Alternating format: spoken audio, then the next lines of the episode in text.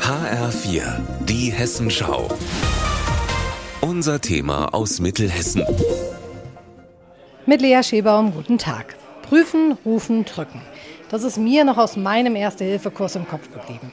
Also Reaktion und Atmung prüfen, den Notruf wählen und sofort mit der Herzdruckmassage beginnen.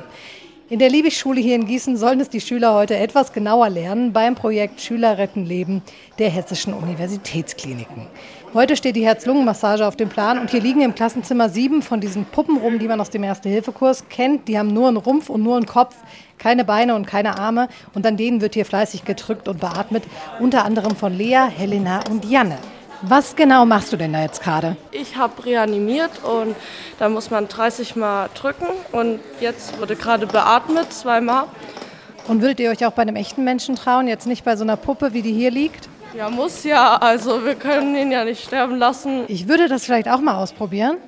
Jetzt müsst ihr mich aber noch mal anleiten. Also hier ungefähr. Genau, und dann festdrücken. Mindestens 5 cm habt ihr eben gesagt. Und die Arme gestreckt lassen. Okay, es geht los. 5, 6. Also ich komme schon ganz schön außer Atem, merke ich, wenn ich das mache. Also schon anstrengend, vor allen Dingen bei den Temperaturen hier. Angeleitet wird das Ganze hier unter anderem von Professor Dr. Michael Sander. Der ist der Chef der Anästhesisten am Uniklinikum Gießen.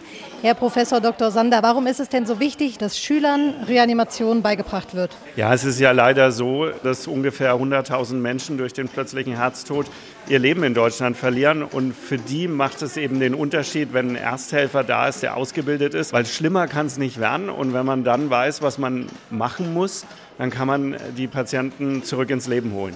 Viele Leute helfen nicht, weil sie Angst haben, was falsch zu machen. Aber was kann man denn tatsächlich überhaupt falsch machen? Das verrät mir jetzt Jan Heidkamp, der ist Assistenzarzt an der Uniklinik in Gießen. Falsch wäre, gar nichts zu machen, sich neben den Patienten zu setzen und dann nur auf den Rettungsdienst zu warten.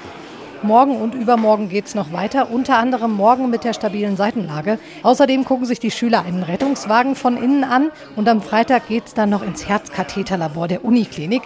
Jetzt aber erstmal weiter mit der Herz-Lungen-Massage hier an der Liebig-Schule. Und ich glaube, ich übe da noch ein bisschen mit. Für Sie aus Gießen, Lea Schebaum.